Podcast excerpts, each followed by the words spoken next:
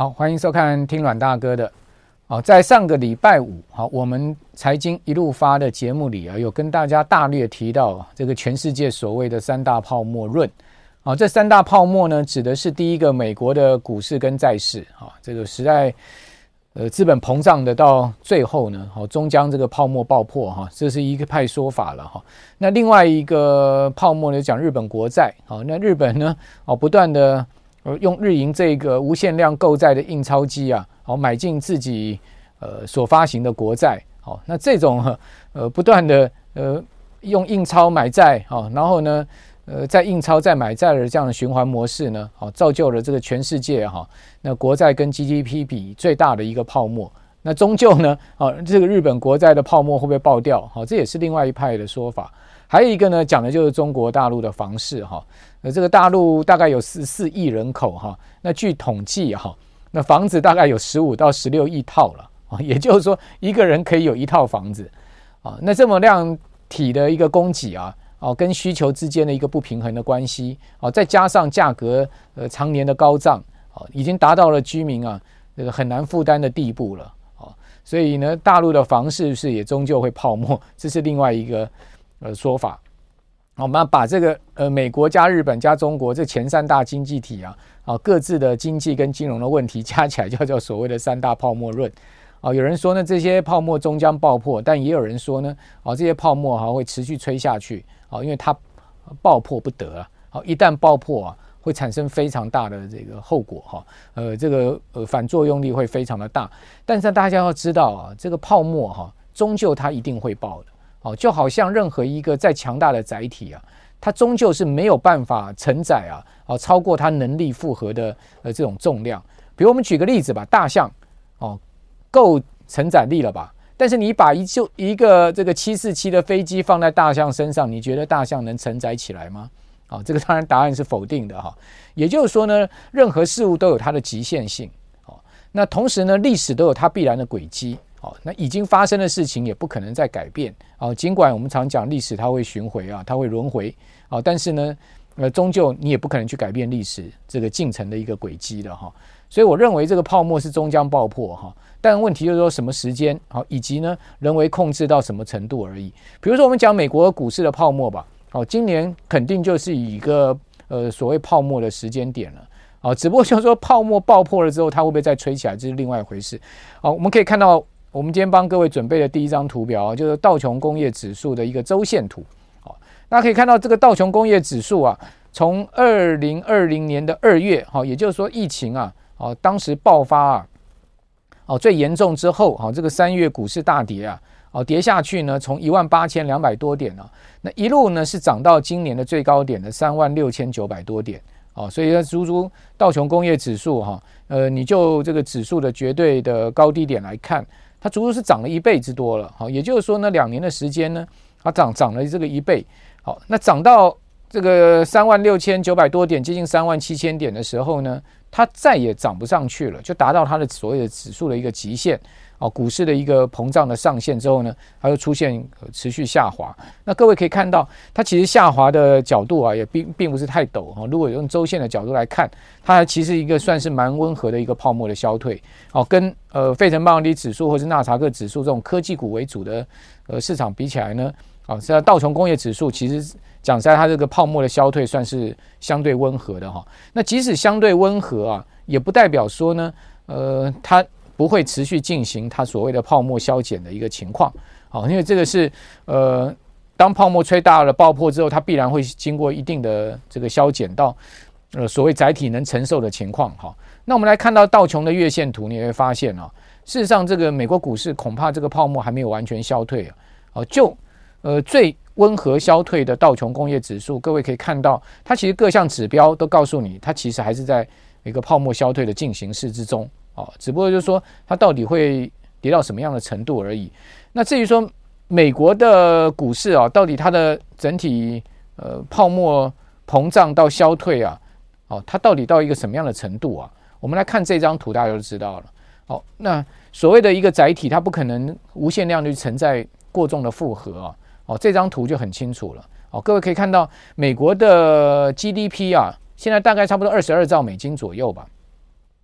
那在今年一月的时候啊，哦，美国股市的市值啊，来到 GDP 的这个二点零二倍啊，哈，呃，当时呢就出现了一个无法啊，这个市值 GDP 比再扩张的一个情况，哦，所以说你发现哇，这个呃之后呢，这个整个美国股市的市值就大幅的消退哈，这整个泡沫爆破一个大幅消退的一个过程，啊，你可以看到它的呃下来的角度非常的明显。哦，那跟道琼比起来呢，相对明显很多。所以，呃，如果你用整个美国股市，它包括了道琼啊、标普啦、纳斯达克指数啦这些重要的指数全部含在内的话，好，它其实它的整个泡沫消退的过程是非常剧烈的。但你单看道琼的话，相对它是比较温和了。好，所以怪不得美国四大指数里面现在唯一一个好还没有跌入熊市的，就是道琼工业指数。啊，那其他的像费半、费半啊，好像纳斯达克指数，这跌幅啊，远远超过所谓熊市修正的区间啊，就达到了百分之三十甚至百分之四十。而 even 这个标准普尔五百指数的这个修正幅度呢，也都超过百分之二十，达到了所谓熊市修正区间。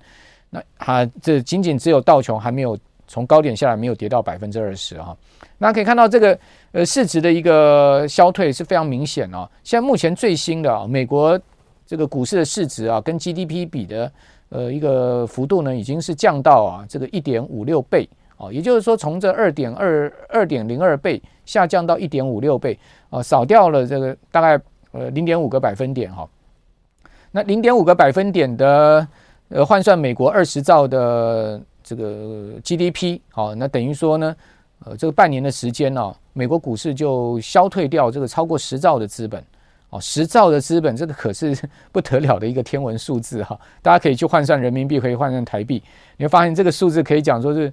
呃超级天文数字哈！就在这个半年的时间里面消退了哈。那至于说呃跌到了这个呃一点五六倍哈，那市值是不是真的止稳了呢？哦，恐怕也未必哈，因为各位看到在零二年那时候啊，当时美国股市的总市值跟 GDP 比啊，几乎回到了一倍。那如果根据巴菲特指标来看的话，那这个股市的市值超过 GDP 一倍，好，就叫泡沫了。更何况到到达两倍，所以我们从历史上学到了一课是什么？我们学到这一课就是，美国股市的市值再能膨胀，也不可能啊，哦，达到 GDP 哦无法承载的一个重量。好，那大概我们就可以用这个两倍来计算吧。好，现在目前看到了这个绝对的一个数字就是二点零二倍。好，如果下一次啊，各位看到美国股市，啊，再膨胀到 GDP 的两倍的话，你恐怕就要提高很大的戒心了，对不对？因为这次的经验值已经告诉你。那至于说它回到什么样的程度，哦，差不多回到这个股呃 GDP 可以承载呢？啊，我个人觉得大概差不多在呃一点四倍到一点二五倍之间吧。好，如果能回到一点四倍到一点二五倍之间，也就是说，较目前的呃整体情况呢，再消退百分之十到百分之十五吧。差不多应该就已经达到了这个 GDP 可以承载，而且相对哈不错的一个这个长期投资的价位点上面。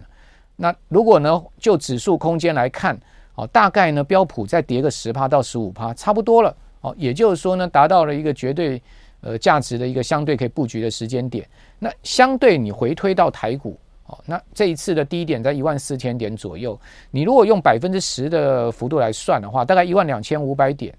哦，你用个百分之十五的幅度来算的话，大概差不多是在呃一万两千点到一万一千五百点之间。哦，台股呢应该也是一个很好的价值，这个呃所谓的买点啊，这个买点的区间了。那会不会跌到这样的一个程度？好，或者说泡沫会不会消退掉成这样程度？我个人不敢讲哈，但是呃这个几率是存在。而且呢，如果当它一旦发生的时候呢，各位应该要记得我现在讲的这句话。好，因为我现在这讲的这句话。呃，在未来会变成过去哈，会变成是历史哈。但是呢，我们讲说这个历史它是一个循环的过程，时间是一个 circle 哦，所以说呢，呃，它还是会还还会是在发生的哈。所以你会可能记得我讲的这句话是什么呢？就是这个，如果你可以看到，呃，台股跟美股如果再就这个前波段的低点哈，修正个十趴到十五趴，应该是一个非常好的买点。那你说啊，如果没有修正十五趴跟十十趴，好，我在这个地方就进场。跳进去买股票可不可以？或者说呢，我就像国安基金一样，一万四千点义无反顾的勇于进场，可不可以？当然可以。为什么？啊，因为经过四千点的下跌，哈，台股这次经过四千点的下跌，美股经过这么大的一个呃百分之二十到百分之四十的一个跌幅，事实上呢，你现在目前进场的风险远远比你啊在今年呃年初时候进场的风险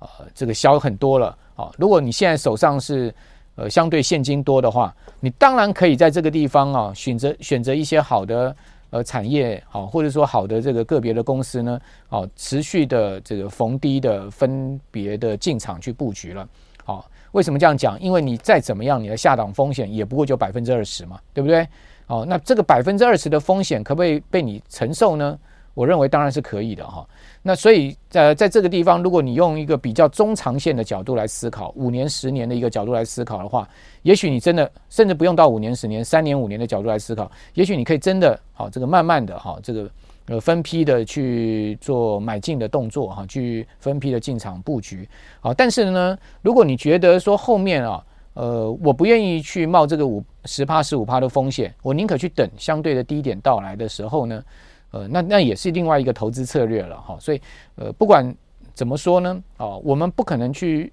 预测到未来啊。我们如果不能去预测到未来，我们只能在现在这个当下运用我们的策略面呢，去推断未来可能的方向跟演进，而采取呢呃不同的思考的策略层面，大体上是这样。好，那讲到这个美国股市的泡沫呢，当然这次并发的也是美国债市的泡沫，大家可以看到美国债市哈。从高点下来啊，大概也跌掉了百分之十五到百分之十八的空间。其实它今年上半年的跌幅啊，也不小于股市的跌幅。等于说，美股这一次的股债市泡沫确定是爆掉了哈。那就像我刚刚所讲的，那到底它要消退到什么程度啊？是到目前这个程度已经见底了呢，还是它会再往下再跌个十趴到十五趴，甚至二十趴呢？哦，那这个都很难推断。哦，那我个人觉得都有可能。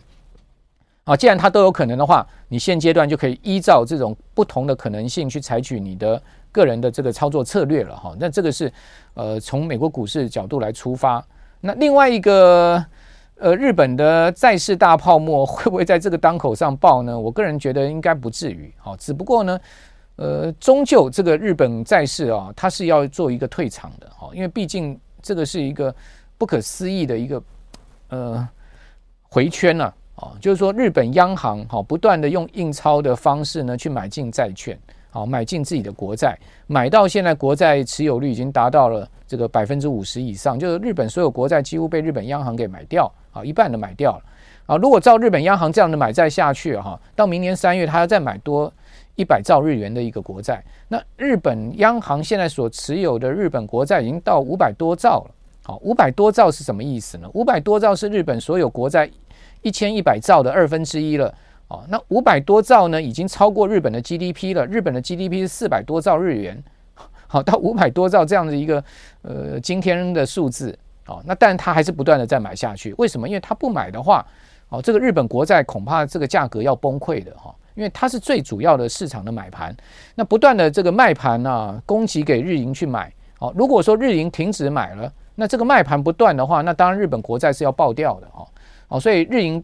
也被迫要不断的买下去，不断的把这个日本国债的筹码吸纳进去，而靠的就是什么？靠赢了日银不断的这个印钞的这个开通印钞机，啊，去买进日本国债这样子一个政策。好，那至于说日银这个印钞机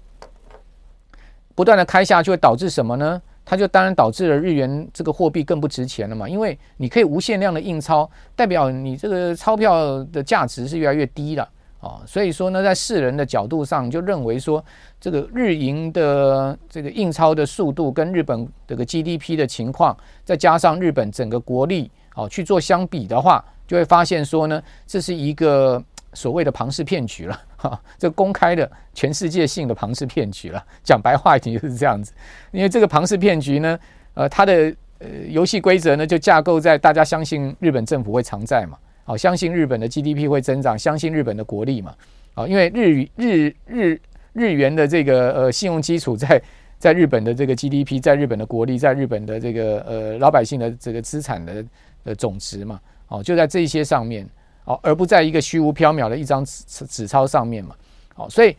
呃，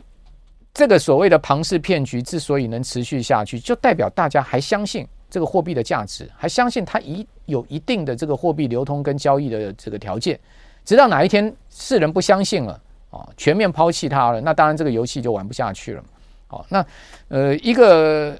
呃国家的央行不断的印钞买进自己国家的债务啊，这个是一个非常荒谬的行为了哈。但是呢，这个荒谬的行为却发生在全世界第三大经济体哈，那你也不你也不知道该怎么讲啊，但它就是一个事实存在，对不对？好，所以你说什么时候泡沫会爆破？我不知道，就是当世人对这个日元哦，对日本哦，对这个日银的信任度完全丧失的时候，这个泡沫就爆破了。好，那至于说，嗯，中国大陆的房市同样的也是这样的状况，怎么会有一个国家有这么大的房市的一个呃载体呢？好，呃，我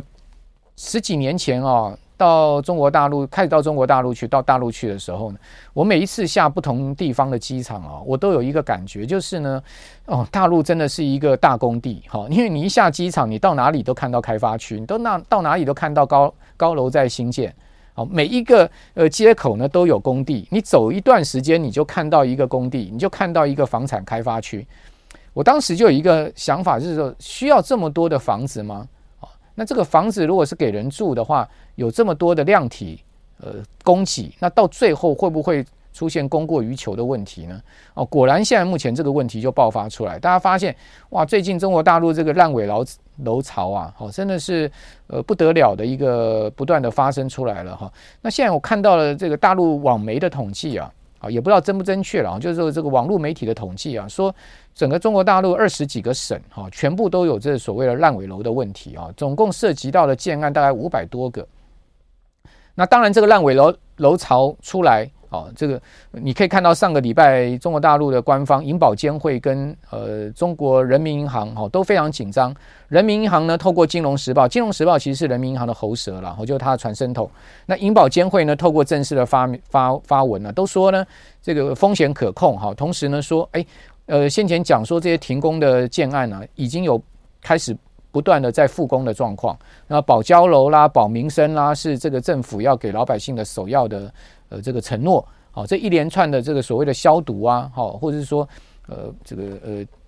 这个要要把这个所谓的烂尾楼潮的这种恐慌的情绪，或者是不安的情绪压下去的这种做法是非常积极的了，哈。那同时呢，所谓涉及到这个所谓的大的房贷银行，包括农银啦、工银啦、建银啦，哦，这些银行也都出来纷纷的啊，这个澄清说，哎，我们现在目前所涉及到这个风险的金额啊不大。哦，占我们整体的房贷规模不大。比如说农业银行吧，他讲说我们现在目前呢、这个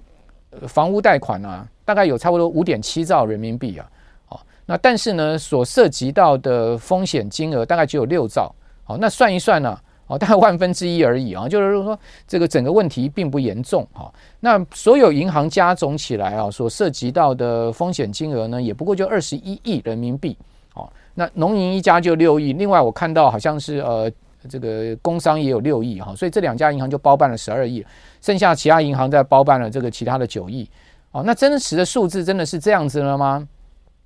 哦，那不不管银保监会出来的说法哈，这个人民银行出来说法，包括呢呃各家银行出来的声明，总给人家有一个此地无银三百两的味道吧。是不是？好，如果事态真的没那么严重的话，那干嘛要那么积极而且紧张出来做声明呢？结果就在这个上个周末啊，这个中国大陆的券商啊，哦，这个呃华创证券啊，哈，他就公布出来一个宏观报告。那这个宏观报告啊，直指现在中国大陆的这些大房企啊，哦，总共需要被纾困的金额高达两兆人民币。哇，这个可是一个不得了的数字啊！也就是说呢，呃。他所点名的十二家需要纾困的房企，哦，这个当然第一家最大的就是中国恒大了，哈，大家都知道恒大今年光是要保交楼有六十万套啊，哦，这个可是一个不得了的数字，等于说一个月要保交五万套，那怎么交得出来呢？哦，如果没有钱的话，资金断流的话，怎么交得出来呢？哦，他怎么统计呢？他统计像中国恒大、融创啊，哦，这些大的房企，哦，全部加起来两万兆的这个人民币啊。有两万亿啊人民币的一个流动性缺口，啊，那包括呢欠业主的啊，欠银行的啊，欠税费的啊，欠这个供应链的啊，全部加起来两万两万兆啊，两呃呃两万亿啊，就是两兆的一个数字啊。那其中呢，最主要的就是中国恒大一家就包办了七千亿人民币。好，这个所以呃恒大的问题很头痛了。那至于说，钱从哪里来呢？哦，那这个华创证券呢也统计了一下，哦，就是说他也做了一个全盘的沙盘推演，说呢，呃，这个促销房啊，哦，再加上并购啦，哦，再加上呃自筹款啦等等，哦，全部加起来大概有呃一万亿，哦，就一兆人民币的自筹的的条件跟可能，但问题是还差一一兆啊，那这一兆要从哪里来？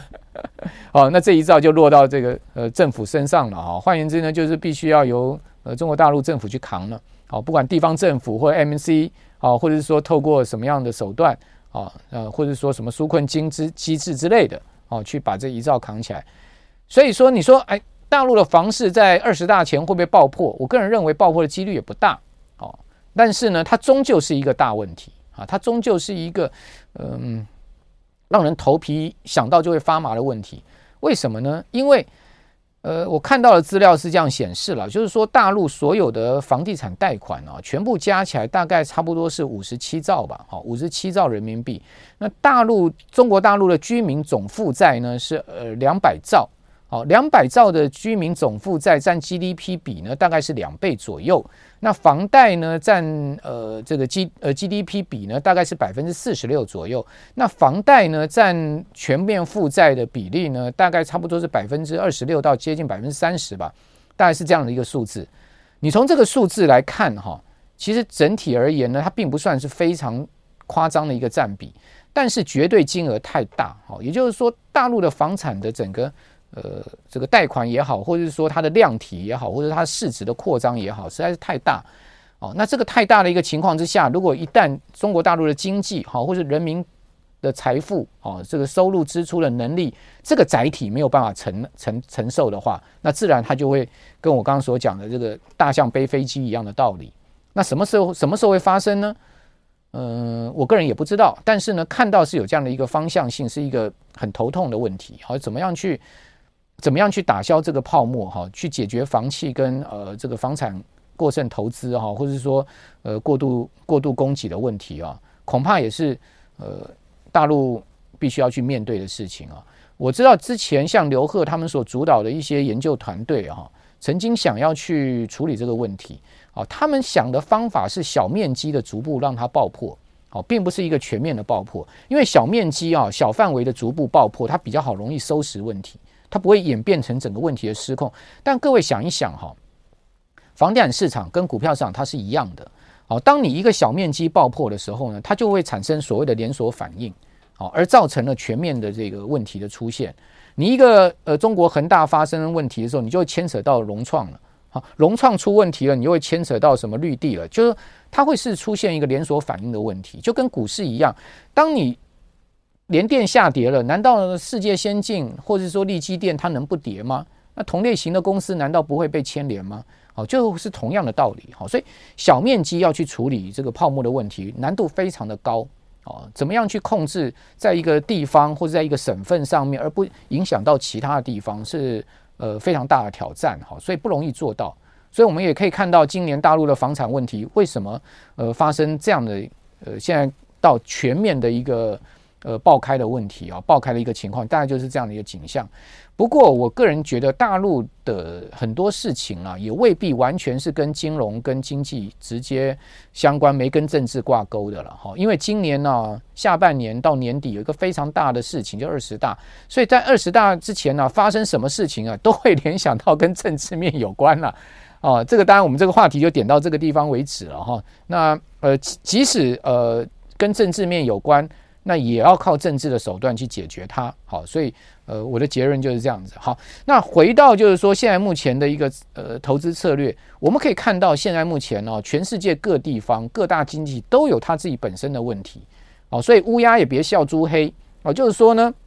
美国有这个股债市的问题，哦，这个所谓呃泡沫吹太大，哦，到今年股债市同步爆破的一个问题。那日本有这个国债的问题，哈，还有呢，日本股市其实也是靠日银在供养的嘛。讲白话一点，日本股市可以撑在这个三万点这边哦，两万六千点到三万点这个区间，它靠的是谁的买盘？它靠的是谁的奶水？它不靠日银的钞票，那它靠什么？对不对？讲白话点是这样子。好，那中国大陆的这个房地产市场，它靠的是什么？它靠的就是所谓的过去的土地财政嘛，它靠的就是银行、银行、银行团嘛。它就靠的就是这个呃所谓的不断的印钞一样的意思，哦，就是说这个人民币的供给嘛，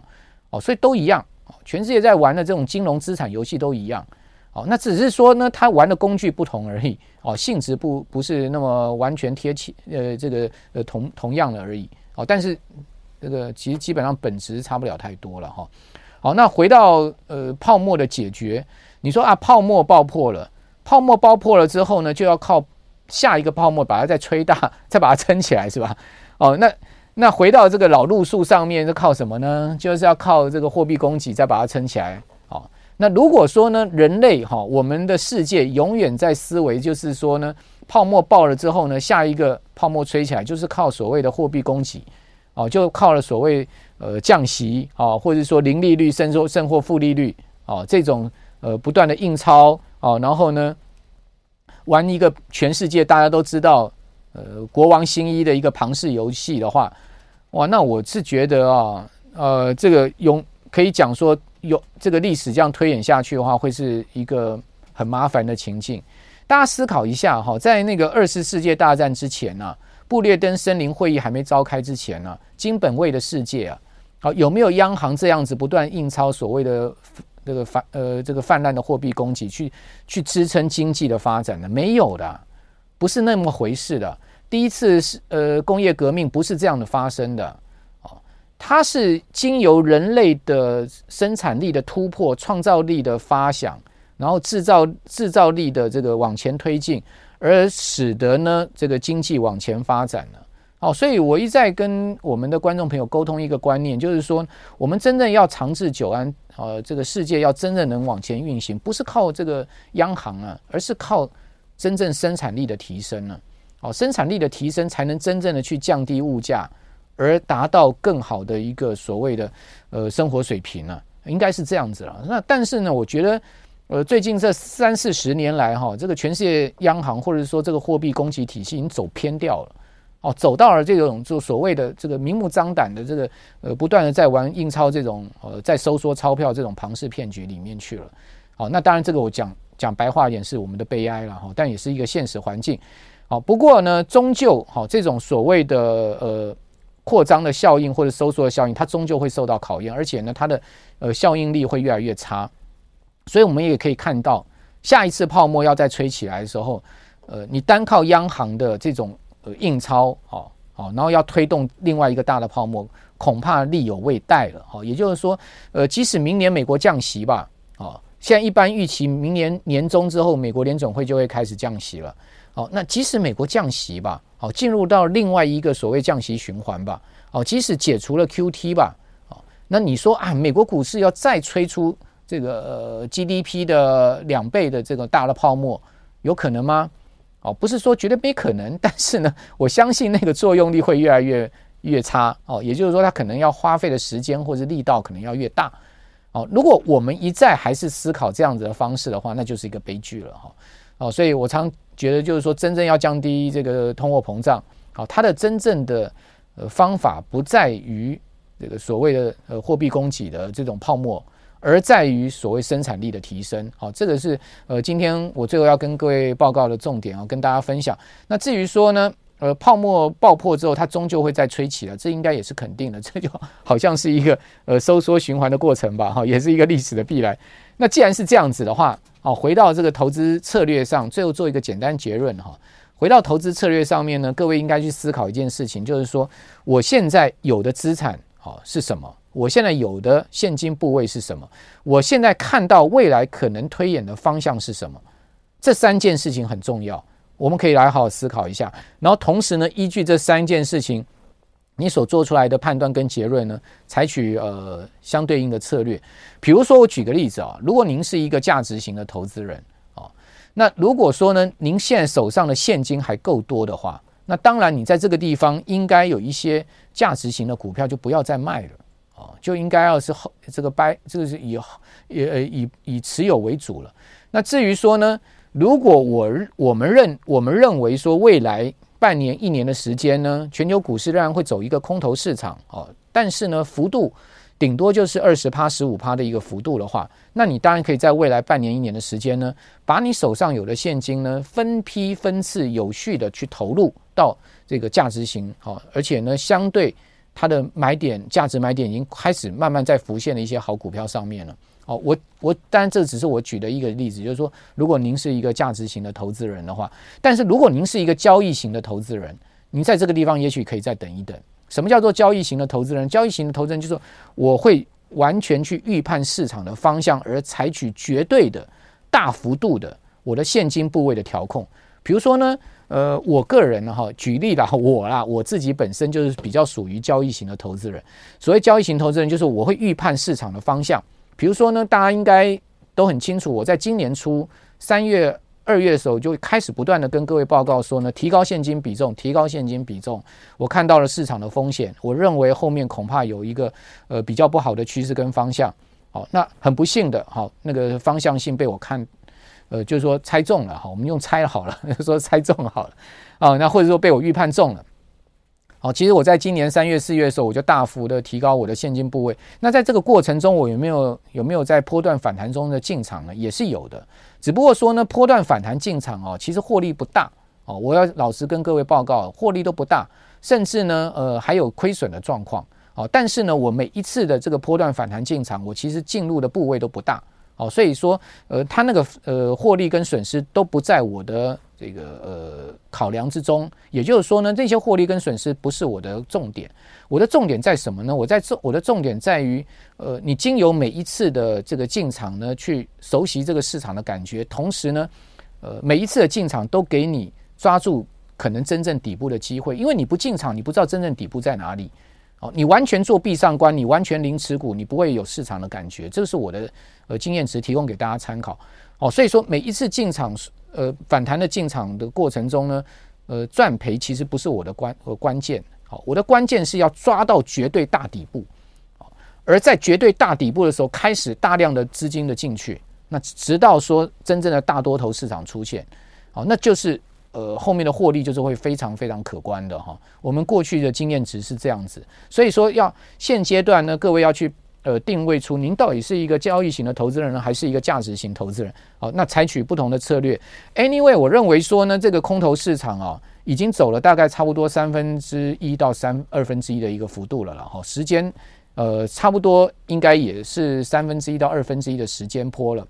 哦，在呃再再空，大概就今年底、明年初哦，甚或明年中哦，再差一点到明年第三季。哦，时间波大概我个人推演是这样。那空间呢？就我刚刚有跟各位报告，最悲观，好，呃，四十八、四十八趴、五十趴。哦，那乐观一点呢，可能就是三十 percent。哦，那中性一点呢，可能是三十八趴，好，或者说四成左右的这样的一个空间。哦，那这个过去这些这些数字不是我个人随便乱讲啊，这都根据美国过去呃历次所谓的大空头市场，我们所做的一个平均数字的一个推演，哦，所出来的一个结论。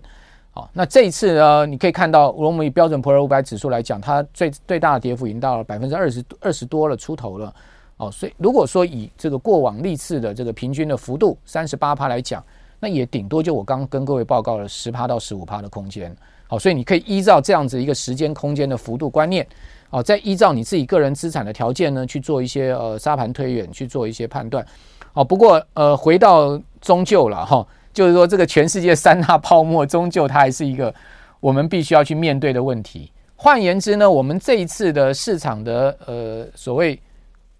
不管台股、美股的这个呃